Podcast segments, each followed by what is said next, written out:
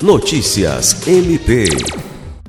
O Ministério Público do Estado do Acre, por meio do Grupo Especial de Apoio e Atuação para Prevenção e Resposta a Situações de Emergência ou Estado de Calamidade devido à ocorrência de desastres, GPRD, se reuniu na última segunda-feira, 28 de março, com representantes do Corpo de Bombeiros Militar do Estado do Acre, Defesas Civis Estadual e Municipal e Centro Integrado de Operações Aéreas.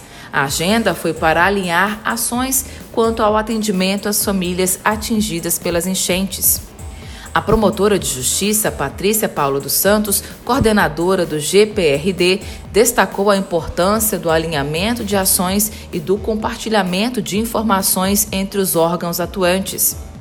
O coordenador estadual da Defesa Civil, tenente-coronel do Corpo de Bombeiros, Otone Miranda, também pontuou a importância do alinhamento, bem como a atuação integrada dos órgãos em meio à situação.